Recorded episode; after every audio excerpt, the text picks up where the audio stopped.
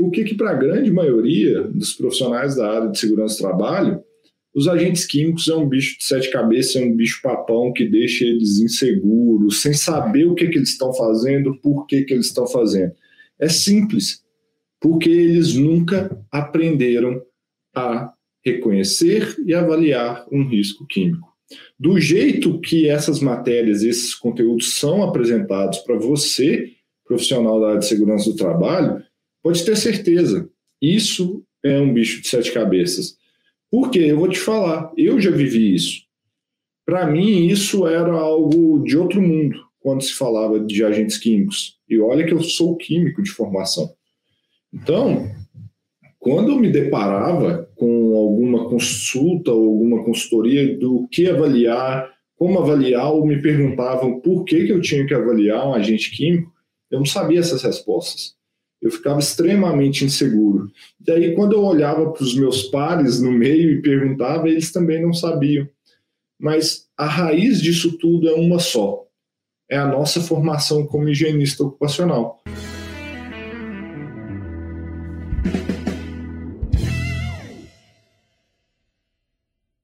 Olá, sejam bem-vindos ao Pausa para Respirar, podcast semanal sobre higiene ocupacional da Analytics Brasil. Eu sou o Rodrigo. Eu sou a Gabriela. E eu sou o Leandro. Então, Leandro, não tem mais surpresa. Eu gostava que a gente pegar de surpresa aqui, mas já sabe os temas de hoje, mas quem está escutando a gente não sabe, né? Então, a gente já pode falar que não vai, quem está pegando a gente agora não, não escutava antes, a gente tem alguns episódios anteriores que o Leandro a gente pegava o Leandro de surpresa. A gente ainda tenta pegar de vez em quando aqui para não ficar monótono, mas ele agora é um tema que a gente está discutindo, de nós três aqui, e, e, também é uma discussão que continua, né? Então, coloca aqui nos comentários, procura a gente, ou discuta também entre seus colegas de trabalho, que é uma situações que a gente gosta de incentivar. E hoje é uma coisa que é até bom de falar nisso, desse, dessa discussão, que a gente vai falar sobre os atalhos nas avaliações de riscos químicos, né? que muitas vezes, por ter, é até essa falta de comunicação, de discussões do ambiente, dos profissionais, pessoa daquele jeitinho brasileiro, né, para evitar fazer as coisas ou até fazer a coisa de forma equivocada. E aí, Rodrigo, nós vamos falar de coisa importante que são os atalhos sérios, como que você pode encurtar seu caminho na aprendizagem. E aí fica o trocadilho, não é atalho para você dar aquele jeitinho brasileiro, não. Então, assim, se você está aqui querendo arrumar um jeitinho, nós não vamos te ensinar jeitinho, nós vamos te ensinar um atalho num caminho da, da aprendizagem para você dominar os agentes químicos e, consequentemente, se destacar na higiene ocupacional, né? Exatamente. E muitas pessoas, ô Leandro, acham que os agentes químicos é aquela coisa muito difícil, que não sabe lidar, não sabe avaliar, não sabe reconhecer, não sabe o que faz com os agentes químicos e ficam apanhando por muito e muito tempo, levam anos para dominar e às vezes nem aprende ou fica errando aí nos seus trabalhos. Por que, que você acha que isso acontece, que o pessoal patina um pouco aí até ter uma segurança nessas avaliações? Gabi, eu, a questão é o seguinte: a gente, eu, se eu for falar para a grande maioria aqui, eu vou falar real. Os agentes químicos é algo difícil mesmo, mas aí eu vou explicar o porquê, né? Por que, que para a grande maioria dos profissionais da área de segurança do trabalho, os agentes químicos é um bicho de sete cabeças, é um bicho papão que deixa eles inseguros, sem saber o que, que eles estão fazendo, por que, que eles estão fazendo. É simples porque eles nunca aprenderam a reconhecer e avaliar um risco químico. Do jeito que essas matérias, esses conteúdos são apresentados para você, profissional da área de segurança do trabalho, pode ter certeza, isso é um bicho de sete cabeças. Por quê? Eu vou te falar, eu já vivi isso. Para mim, isso era algo de outro mundo, quando se falava de agentes químicos. E olha que eu sou químico de formação. Então, quando eu me deparava com alguma consulta ou alguma consultoria do que avaliar, como avaliar, ou me perguntavam por que, que eu tinha que avaliar um agente químico, eu não sabia essas respostas. Eu ficava extremamente inseguro. E aí, quando eu olhava para os meus pares no meio e perguntava, eles também não sabiam. Mas a raiz disso tudo é uma só: é a nossa formação como higienista ocupacional. A gente não aprende isso. E o que, que acontece? Você tem uma dificuldade grande sempre que lida com algo que você nunca aprendeu. Tente fazer qualquer coisa que você nunca aprendeu, desde dirigir um carro ou cozinhar alguma coisa, tarefas rotineiras. Se ninguém te ensinou a fazer aquilo, uh, é totalmente difícil, muito difícil realmente. Entra no carro uma primeira vez e você já viu um monte de pessoas fazendo e, e tenta dirigir esse carro sem alguém te ensinar. Tanto é que a gente leva tempo para aprender a dirigir um carro, mas quando você vai para uma escola especializada para dirigir um carro, quanto melhor essa escola, quanto melhor o método que essa escola não tem, você não tem uma capacidade de aprender mais rápido a dirigir um carro. Exceto o Rodrigo, eu já estava doido para fazer essa piada aqui, mas já vou segurar. Mas se você aprende o método para dirigir um carro, depois vira automático. É a mesma coisa com agentes químicos. As pessoas têm que aprender a fazer isso de forma prática. Eu levei muito tempo para aprender isso e desenvolver uma metodologia que foi a minha percepção de como eu aplicava as coisas e elas surgiam no automático. E aí, com uma metodologia, eu comecei a aprender e também a ensinar outras pessoas a, a essa metodologia. Né? Eu, eu comecei a ensinar outras pessoas essa metodologia e eu comecei a ver que era possível encurtar isso e tornar fácil essa avaliação. E vocês dois são alguns dos cobaias, né, que dessa metodologia que, a gente, que, vocês, desde quando vocês vieram trabalhar aqui. Mas a, a real que eu tenho que falar para você é, talvez os agentes químicos são muito difíceis, são algo que você não domina, mas não é culpa sua, é porque você não aprendeu. Se você quer se destacar na HO e quer ter facilidade com os agentes e, e quer ter facilidade com os agentes químicos, você tem que aprender a como dominá-los. E existe uma maneira de fazer isso. Isso é uma boa notícia. Eu não vou cair nessa pegadinha, não, para entrar em discussão aqui. Ainda mais que você tem razão, dirige mal mesmo. É... vamos, vamos pular isso daí. Mas, ô Leandro, eu gostei da sua analogia com, o carro, que é uma coisa interessante. Você, você precisa aprender em lugares adequados, né? E imagina a pessoa que a primeira experiência que ela tem de dirigir, ou as experiências que ela vai ter, vai ser no parque de diversões, num carrinho de bate-bate. Como que você vai passar isso adiante para uma situação que ela vai ter que dirigir um carro no, no, no dia a dia? Não dá, você não consegue fazer essa ligação. São coisas completamente diferentes que podem induzir erros, né? Que é o que acontece também foi isso aí? Não, e eu te falo não só isso, né, Rodrigo? Eu aprendi a dirigir no interior, né? Eu sou do interior de Minas. Pô, vim para BH dirigir aqui é quase que aprender de novo, né? Então, assim, uma coisa é jogo é jogo, treino é treino, né? Dirigir no interior não tem segredo. Agora, vem dirigir em BH.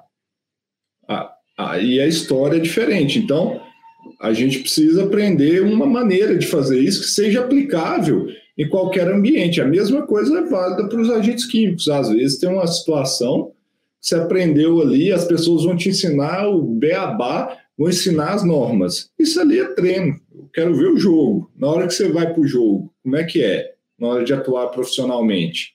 Qual é a segurança? Qual é o respaldo? Você tem alguém para te ajudar? Igual quando eu vim para BH para dirigir, a primeira coisa que eu fui para dirigir aqui ter alguém que conhecia o jogo da, de BH para me ajudar aqui. Eu, eu, sozinho ia ser punk. Então, meu pai veio e tal e foi acompanhando. Então, assim, quem que é o seu mentor? Quem que é a pessoa que vai te ajudar a trilhar o caminho e buscar? Então, eu falo muito isso, que qualquer coisa na vida que a gente quiser aprender e tornar uma rotina algo fácil de dominar, a gente precisa de grandes mentores. Pessoas que ensinem os caminhos, os caminhos os atalhos, né? Para a gente conseguir dominar isso de forma mais rápida, prática e fácil, né? E é muito comum a gente escutar isso nessa questão da mentoria. Eu tive privilégio que eu aprendi com o Leandro, aprendi também muito com o Rodrigo. Então, eu tive pessoas do meu lado que sabem do que estão falando.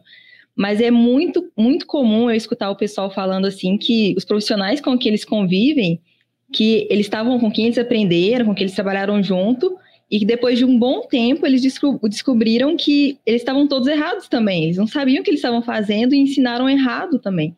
Então foi uma questão que, que, que é presente, assim, as pessoas que você convive, que você trabalha, e depois de um tempo você vê que aquilo também estava errado, então cabe também um pouquinho de senso crítico de cada um, de entender, será que essa informação, ela faz sentido, ela está de acordo com as referências que a gente tem aí, bem atualizadas, ou é uma pessoa que só está replicando um tanto de mito, replicando um tanto de situação que, que, na verdade, nem é aquilo que deveria ser feito de acordo com a higiene ocupacional em si, né?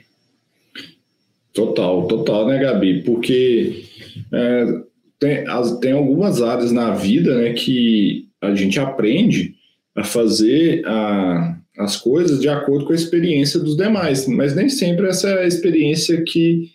A experiência é a que traduz em conhecimento real, é, em conhecimento técnico. É, então, às vezes, a, a gente escuta isso que você falou, não, mas eu já faço isso tem 20 anos, eu tenho 20 anos de experiência, tal, eu já tenho bagagem para caramba nisso. Eu não estou tirando mérito disso. E isso é realmente muito importante. Porém, você só ter tempo de trabalho, isso não quer dizer que você domina os agentes químicos. Eu já vi muitos profissionais que estão há anos no mercado, anos mesmo, 20 anos, que não dominam os agentes químicos, que continuam tendo dificuldades, fazem as coisas erradas. Isso é o simples motivo que é o seguinte, ele faz há 20 anos a mesma coisa, e essa coisa está errada tecnicamente. Então, isso não é discutível. Então, sim, experiência sozinho, ela não é tudo. É importante ter experiência? É, mas eu acredito que experiência hoje em dia é muito supervalorizada eu costumo medir muito mais as pessoas com em relação à capacidade delas com os resultados que elas geram, não só com experiência. Porque às vezes a gente vê muitos profissionais com anos e anos e anos e anos e anos e anos de mercado, que na hora que você vai medir, fala assim, quais são os resultados que você gera? Esses profissionais não conseguem gerar resultados. E você vê profissionais que estão recém saindo das fraldas, como é comum, muitos falarem isso, e você vê eles, quais são os resultados que esses profissionais geram. Então, eu acredito que o mercado ainda baliza uh, muito a questão da experiência, mas eu acho que ela é uma métrica sozinha, para medir sucesso, uma métrica falha. Eu acho que a melhor métrica para medir resultados ó, não é para medir resultados, a melhor métrica para medir sucesso são os resultados que a pessoa gera. E aí que eu devolvo a pergunta para as pessoas que estão aqui. E aí, quais são os resultados que você gera? Então, porque as empresas irão contratar profissionais, seja você para um SESMIT, seja você para uma consultoria, com base nos resultados que você vai gerar. Muitos vão falar que não, ah, as empresas contratam com base no preço. Não. Se a empresa está te contratando com, ba com base no preço, você não conseguiu transpor o resultado que você vai gerar para ela. Isso vale para mim também. Eu não me tiro fora. Ah, o Leandro não pede proposta por preço? Lógico que perco. Mas eu tenho total ciência que isso foi uma falha minha, que eu não consegui demonstrar ou tornar claro para essa empresa os resultados que ela vai obter ao me contratar. Então, a reflexão que tem que ficar para cada um que está vendo esse vídeo aqui, para você que nos ouve ou nos vê nesse vídeo, é quais são os resultados que você gera com o trabalho de higiene ocupacional com os agentes químicos. Você domina os agentes químicos de forma que você tem clareza do que a empresa vai te pagar X e você vai gerar Y de resultado? Quais são os resultados que você gera? Você consegue comunicar isso com clareza? Então, essa parte é muito importante ter em mente, claro, quais são os resultados que cada um vai gerar com o seu trabalho. Aí fica mais fácil você comunicar. Então, ninguém, é, na minha visão, e você pode ter certeza que na, na visão da grande maioria da, da, das pessoas e das empresas, é, não olham só tempo de experiência. Se olham, estão olhando errado. Tem que olhar os resultados. Cansei de ver muita gente nova que gera muito resultado, com pouca experiência e cansei de ver gente com muita experiência que não gera resultado. Então, para mim, métrica tempo de trabalho não é um sinônimo de sucesso, e sim quais quais são os resultados que você gera. Isso sim é uma métrica de sucesso. Vamos jogar uma polêmica aqui, que eu quero juntar uma coisa que vocês dois falaram que eu achei interessante, né? E esse domínio, a pessoa, muitas vezes as pessoas acham que ela chegou no nível que não precisa aprender mais nada e pronto, né? Não, dominei o assunto, eu sou expert nisso. E, e na engenharia ocupacional não é diferente, né? Você não consegue fazer, você nunca vai ser, vai saber tudo. Sempre tem uma coisa nova para aprender. Isso que é importante de colocar, de saber como aprender isso, né? Tem todas metodologias, todas as técnicas você pode fazer isso e vai te fazer um profissional melhor. Então, você nunca vai chegar. É impossível alguém chegar uma hora e falar, eu sei tudo de higiene ocupacional. Se a pessoa chegou nesse ponto aí, ou a higiene ocupacional ficou muito simples, já está banalizada, a pessoa está muito enganada, né? Isso é uma coisa que eu queria colocar que vocês falaram, que vocês precisam de alguém, de um tutor, alguém acima para ajudar, que assim, facilita, mas é bom você também procurar pessoas com humildade. A pessoa também tem que reconhecer os limites dela e aprender com você, porque é, já cansei de ter discussões com o Leandro. O Leandro ensinou eu e a Gabi aqui, mas a gente também já conseguiu trazer situações para ele, de trazer novos assuntos que ele abordou e falou: Nossa, não, não tinha observado por esse ponto, não sabia isso, e absorveu. E precisa de pessoas perto assim de você para ter esse crescimento também.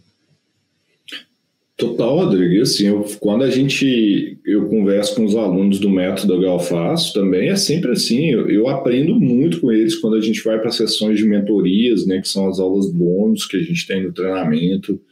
É, a gente tem a comunidade lá no Telegram. Eles trazem estudos de caso, a gente debate junto, cada um traz um, algumas experiências, coisas que realmente eu vejo assim, caramba, isso aqui eu, é novidade para mim, estou aprendendo muito com isso que você está trazendo e etc. Você, você falou é total, né? É, eu não sou melhor que ninguém, vocês não são melhor que ninguém, então todo mundo tem suas experiências, tem suas vivências, e todo mundo pode agregar com todo mundo, né? Então, Cara, eu tenho um grande mentor nos Estados Unidos, que é o Andy na Analytics, o Rodrigo está convivendo mais com ele agora também. Você pega um cara que, na boa, assim, a inteligência e o conhecimento desse cara de higiene ocupacional é, é fantástico. Ele é disparado, assim, um dos top dos Estados Unidos. E o cara humilde, cara, e tem hora que a gente chega algumas coisas assim para ele e fala assim, hum, é, interessante, fala mais, assim, você pega um cara desse. Então a gente tem que aprender, a gente não sabe tudo, às vezes o ego da gente quer que a gente, ah, sou fodão, sei tudo, mas não é assim. Higiene ocupacional, como você falou, tem tanta coisa, né? Tanta coisa aí para por vir que, que eu, eu, eu tenho certeza que a gente não sabe quase nada de higiene ocupacional. Assim, tem muita coisa para ser desenvolvida estudada ainda e aprimorada. Bom, e já que experiência, então, a gente chegou num consenso que não é o mandatório, o que, que a gente pode falar para o pessoal que está começando agora, está começando do zero? Como, qual que é o atalho e as dicas que eles podem ter em mente para começar bem, começar a fazer de uma forma diferente, ser um profissional aí que, que realmente se destaca, que tem um trabalho diferenciado aí, e mesmo sem ter experiência, né? Dá para ter essa evolução, como que a gente consegue evoluir? O que, que a gente pode dar de dica para esse pessoal? Legal, Gabi. Eu vou colocar, compartilhar um pouquinho das minhas experiências, né? E aí se complementam também. Como que eu, Leandro, aprendo higiene ocupacional ou aprendo qualquer coisa na minha vida? Eu busco sempre as melhores referências. As melhores referências.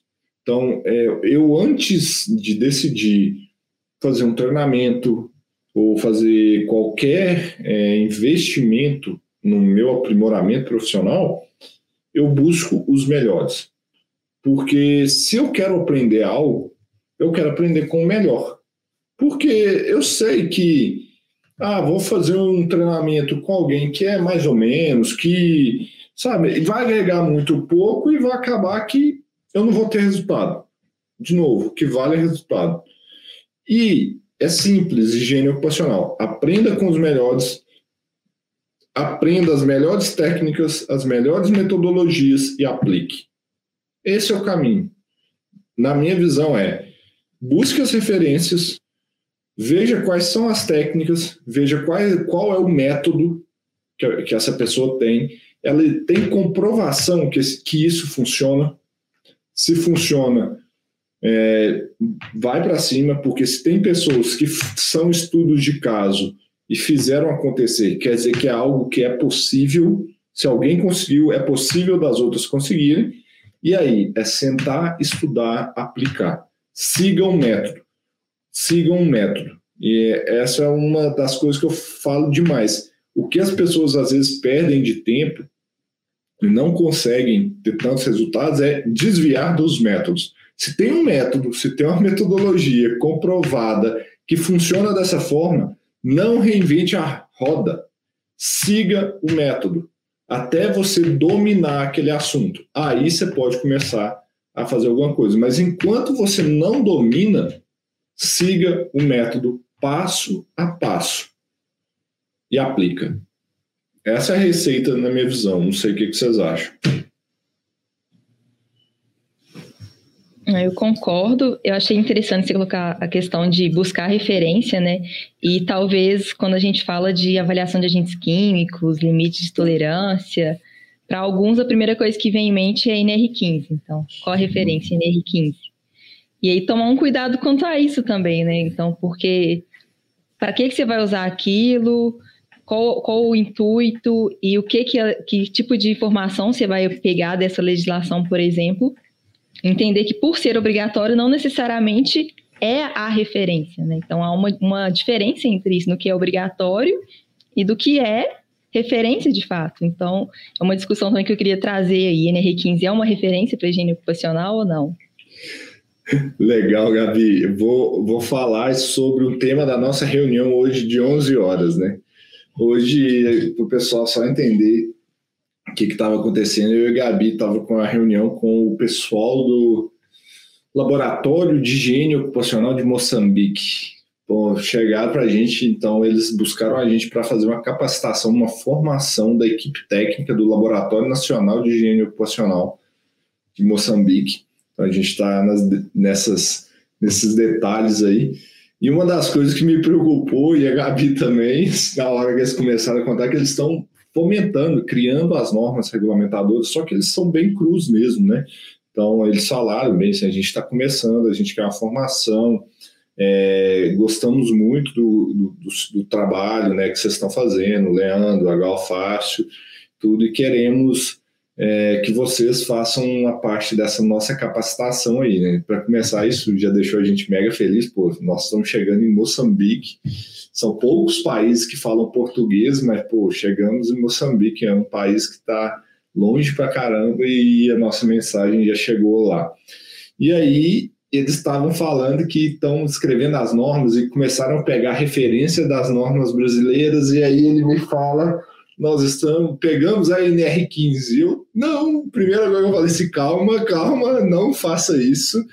Que aí que a gente foi contar a história da NR15, a questão da monetização do risco, é, da desatualização e tudo mais. E falei com eles, olha, é, isso pode criar né, um ciclo vicioso que está difícil da gente sair no Brasil hoje, que é o ciclo do da monetização do risco, até pelos profissionais da área de segurança do trabalho e higiene ocupacional, que muitos profissionais ainda não enxergam a insalubridade como uma multa, uma penalização da empresa por não aplicar as boas práticas de higiene ocupacional.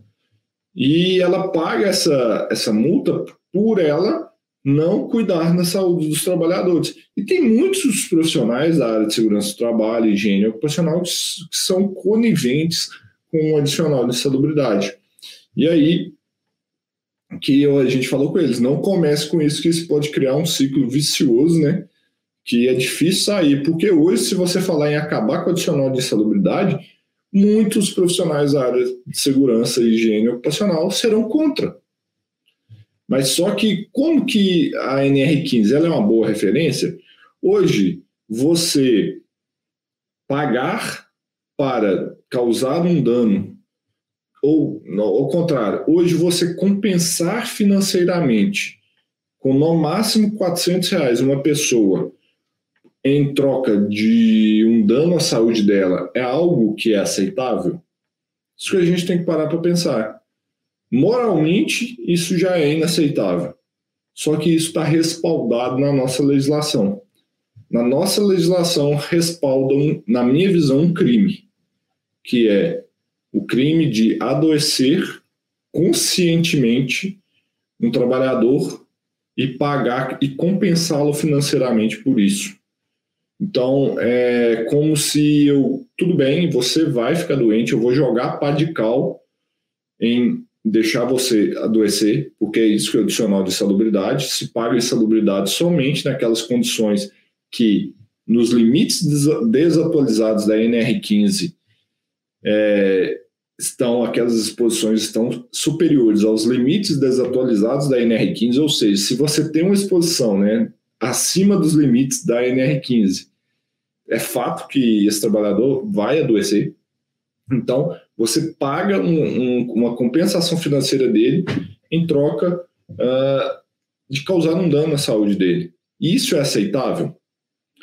Isso nem moralmente não é aceitável, mas perante a nossa legislação está tudo certo. Está tudo ok. Se você hoje a legislação brasileira permite o empregador causar um dano à saúde do trabalhador. Basta que ele compense ele com ao máximo 400 reais por mês. Olha que coisa louca. E o pior de tudo é, muitos profissionais são a favor disso ainda. Sendo que deveria ser o contrário, não permitir que uma empresa cause um dano à saúde de um trabalhador. Mas não, do jeito que nós temos hoje, nós permitimos adoecer trabalhadores por meio da, da MR15. Ô, Leandro, vou colocar uma discussão aqui que eu acho interessante, veio à cabeça agora. É, a NR15, né, nossa legislação, a gente acaba tendo que seguir ela mesmo, né? Mas um profissional, ele pode criar sua legislação a mais na empresa? Ele pode colocar regras mais rigorosas para seguir? Como que consegue aplicar isso de uma forma, uma metodologia bem consistente, né, que gere, gere valor para a própria empresa, né, de segurança? Ótima questão, Rodrigo. Essa é uma questão muito comum no meio de segurança do trabalho, que às vezes muitos falam assim: não, eu estou seguindo o que fala a norma. A norma, essa frase aqui, direto e reto, você ouve ou você já ouviu algum profissional da área de segurança do trabalho falar: não, estou seguindo o que está na NR15, estou dentro das normas.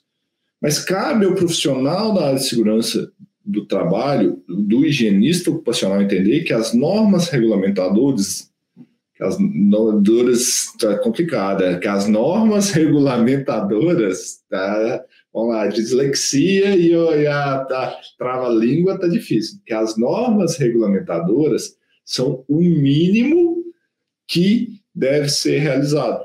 Então, nada impede que esse profissional da área de segurança tecnicamente, faça controles com base em limites que sejam mais atuais e mais modernos. Então, nada impede de fazer. Ele tem que lembrar que uma norma regulamentadora é o mínimo que deve ser aplicado. E a minha recomendação sempre foi: se você quer fazer prevenção, rasgue a NR15. Rasgue a NR15. A NR15 não é a norma para se fazer prevenção. A NR15 é apenas uma norma para permitir que as empresas causem um dano à saúde dos trabalhadores. Prevenção mesmo você faz conforme a antiga NR9 e a atual NR1, utilizando limites mais modernos, inclusive para aquelas substâncias que estão na NR15. Então, se o negócio é fazer prevenção, rasgue a NR15, utilize limites mais modernos. Um exemplo, a CGH. E isso vai garantir para as empresas segurança jurídica, diminuição de passivos trabalhistas, diminuição de despesas acessórias e, consequentemente, pode ter certeza, uma empresa que faz prevenção realmente, que não é utilizando o NR15, ela lucra mais no final. Pode colocar isso na ponta dos lápis, ela lucra mais. É, porque você colocou um ponto aí, Leandro, que NR15 é o mínimo. E algumas pessoas querem, de fato, fazer o mínimo, querem fazer aquilo que é obrigatório, querem fazer só para ter o um menor custo, e esquecem de analisar que precisa pôr assim, na balança, de fato, tudo que pesa, né? Os prós, os contras, o que vai vir no futuro, o que não vai vir. O Rodrigo, acho que ele sabe, entende um pouquinho disso na questão da analytics, né? Principalmente quem, empresas de consultoria, a gente costuma receber, às vezes, é, nesse sentido, né? O cliente quer fazer só insalubridade porque é a obrigação, então é o mínimo. Mas um profissional que entende a importância de um trabalho de prevenção, ele tem que saber apresentar isso, apresentar as consequências, a responsabilidade, tudo que está envolvido por trás, porque não adianta só entregar aquele laudo de insalubridade e a empresa ter uma série de outros problemas depois, né? Então, ser valorizado também passa por isso e como você apresenta o seu trabalho e os resultados desse para o seu cliente, ou o seu supervisor, ou a empresa que você trabalha, né? não necessariamente uma empresa de consultoria. Não, Gabi, o Gabi, isso. Um caso interessante aqui hoje, e até para fazer o mínimo, você precisa saber, porque hoje o cara me ligou querendo fazer avaliação de cloro de alumínio. Mas aí, essa avaliação precisa fazer? Você precisa saber pelo menos o um mínimo também de agentes químicos e entender as normas que tem para verificar se precisa fazer avaliação ou não. Então, Isso para NR15, Rodrigo? Não, CGH, para fazer tudo, né? Mas, assim, ainda assim, a pessoa precisa entender o, todas as documentações, né? Se fosse pegar as situações da, da CGH também, da NR15 também tem casos assim. Você Total. precisa entender o que está acontecendo. Será? Ah, o cara trabalha no curtume, então a possibilidade de risco de croma hexavalente. E aí, será que vai enquadrar lá uma, uma avaliação de ácido crômico ou não? Então, tem vários casos que você precisa até, para o mínimo, compreender os agentes químicos. E as, e as, pessoas até, em cima disso, é o atalho que eu falei no começo, né? Dá um jeitinho brasileiro para falar que é o mínimo. Não, e essa questão do mínimo, ela, ela é muito grave, porque eu vejo muito isso, né? Uma frase que costuma sair demais da boca dos profissionais da área de segurança do trabalho é, igual a Gabi falou. Ah, qual que é o mínimo que eu preciso fazer?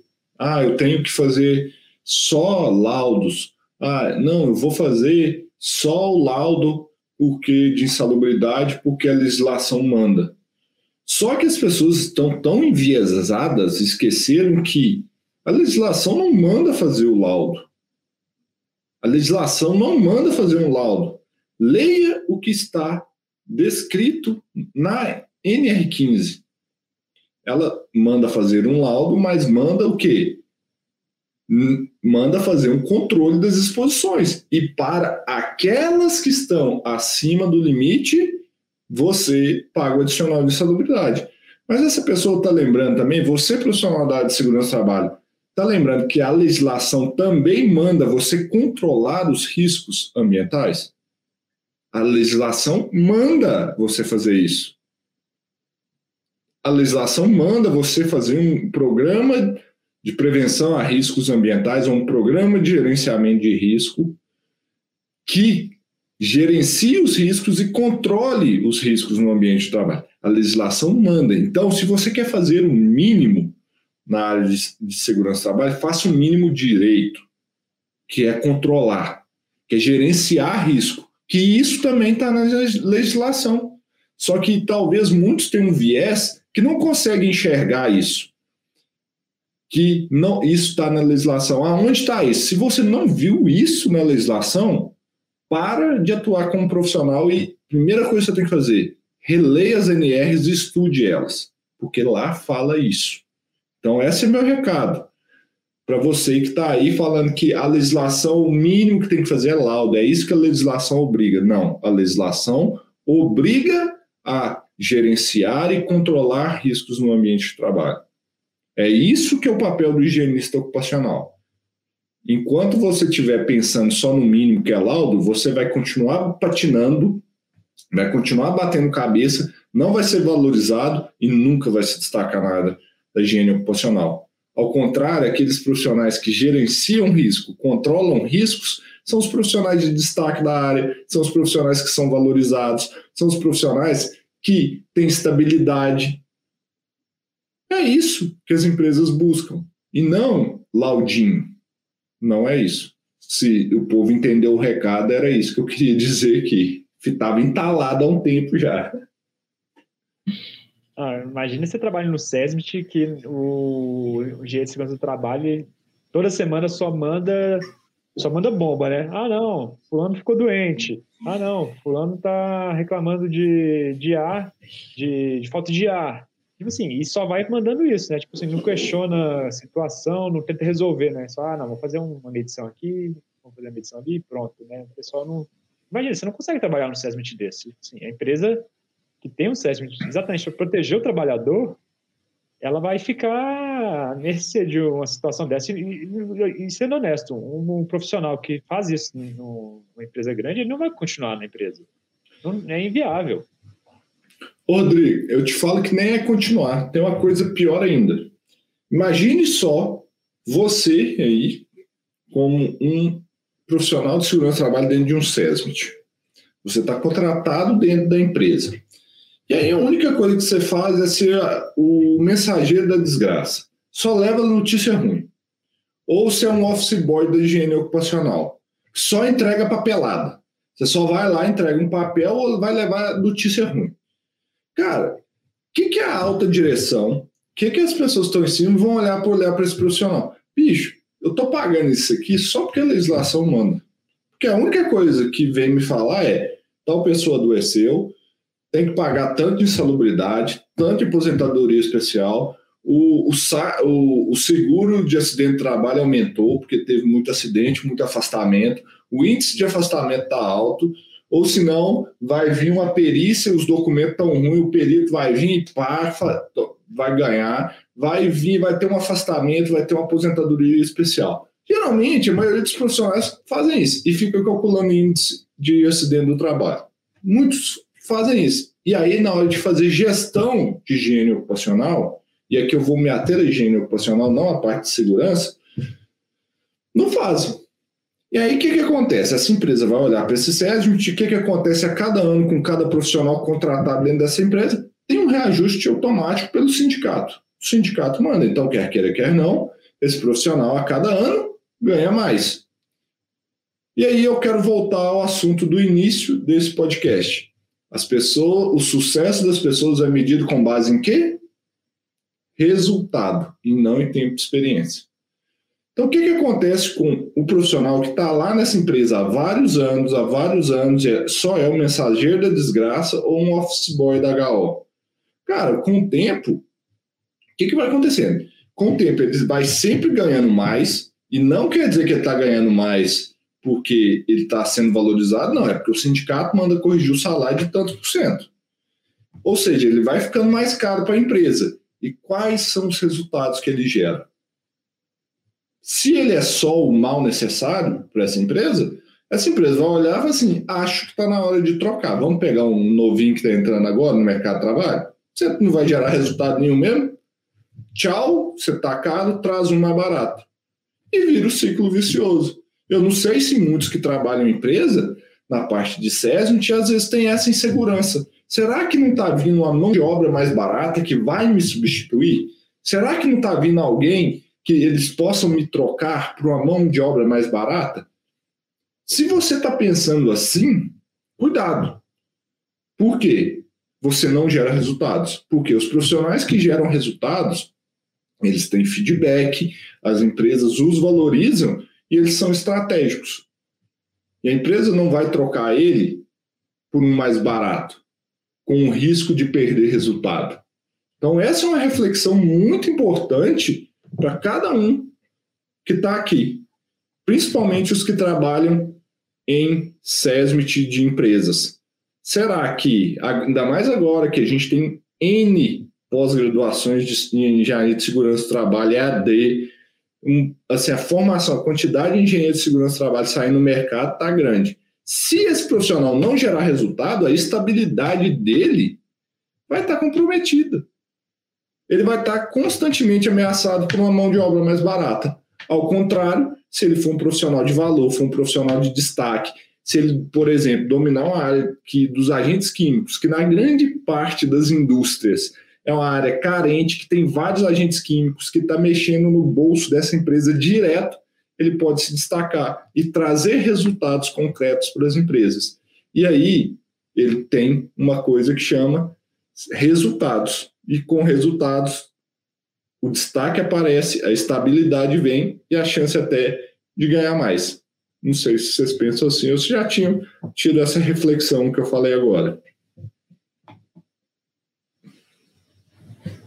Não, bacana demais. Eu, eu queria até trazer assim, um, outro, um outro atalho mesmo, porque o, o Rodrigo ele tinha trago a questão do cloreto de alumínio e tal. E eu acho que um atalho que a gente não pode deixar de falar aqui hoje é a questão do inventário de riscos químicos, né? Porque um profissional que tem ele, ele com certeza vai se destacar. Com certeza, Gabriela.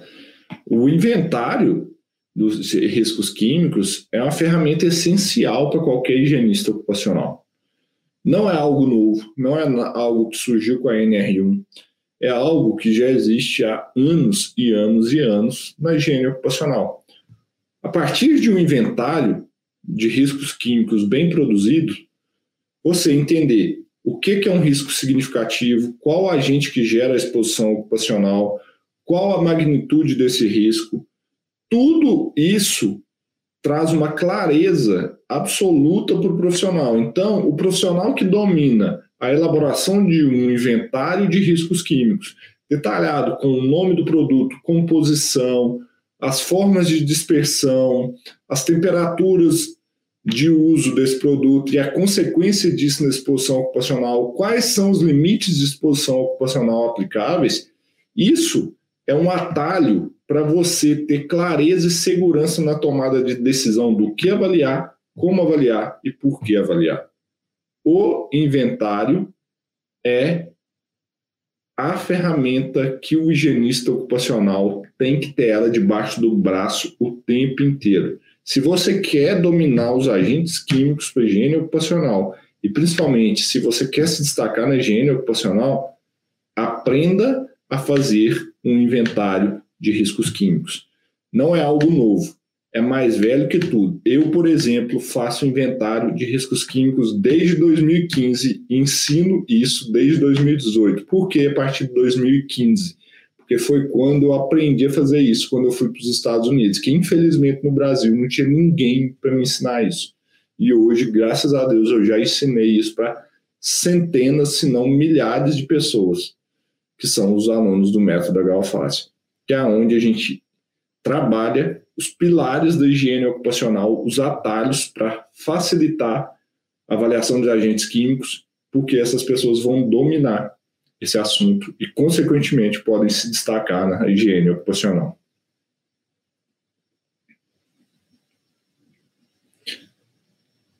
Nós abrimos o podcast com falando do método, né, Leandro? A importância de um método para aprendizado. E a gente tem um evento vindo aí que é a Semana Galfaço de Agentes Químicos. Então, você podia contar para o pessoal o que, que, é isso e como que eles podem aproveitar esse gigante, né, esse atalho gigante aí para facilitar e dominar a avaliação dos, dos agentes químicos. Bacana, Gabi. Isso é interessante porque vai ter uma aula lá que eu vou falar sobre inventários, né? Então, a Semana Galfaço de Agentes Químicos, eu vou ensinar para você um passo a passo para você dominar os agentes químicos e se destacar na higiene ocupacional. É um evento online e gratuito. Então, é um, como é um evento online gratuito, basta você se inscrever. É só clicar no link que está na descrição desse vídeo ou do episódio aqui nas plataformas, se você estiver ouvindo no podcast. Talvez, quando você esteja vendo ou, ou ouvindo esse podcast, o evento já passou mas não tem problema não. Se cadastre mesmo assim, você vai ser redirecionado para uma página. Se cadastre que no próximo você participa. Então, clica no link, se cadastra e lá serão três aulas em que eu vou te passar um método para você dominar os agentes químicos para higiene ocupacional e se destacar nessa área. Inclusive, em uma das aulas eu vou ensinar o que é um inventário de riscos químicos para higiene ocupacional e o porquê que você tem que fazer ele e como fazê-lo de forma fácil, simples e ágil. Então, aproveitem, se cadastrem nesse evento. Aproveitem que é de graça e é online ainda. Você faz o conforto da sua casa tranquilamente. Aliás, está falando a importância de um, de um método, né, para ser valorizado. Acho que eu vou até fazer também esse, esse, esse curso aí para me garantir aqui também. Vai que aparece alguém mais novo também. Não, vamos garantir. Vou me inscrever nele também. Garanta seus resultados. Então a gente vai ficando por aqui, mais um episódio do nosso Pausa para Respirar. Todo sábado a gente tem mais episódios, então quem está no YouTube, deixa aqui embaixo seu comentário, fala para a gente o que, que você está achando, deixa sugestões de temas também para os próximos episódios e não deixe de acompanhar conosco aqui toda semana. É isso aí, gente. E vocês continuem respirando bem por aí e até o próximo episódio. E aguardo vocês na Semana Agroalface Agentes Químicos.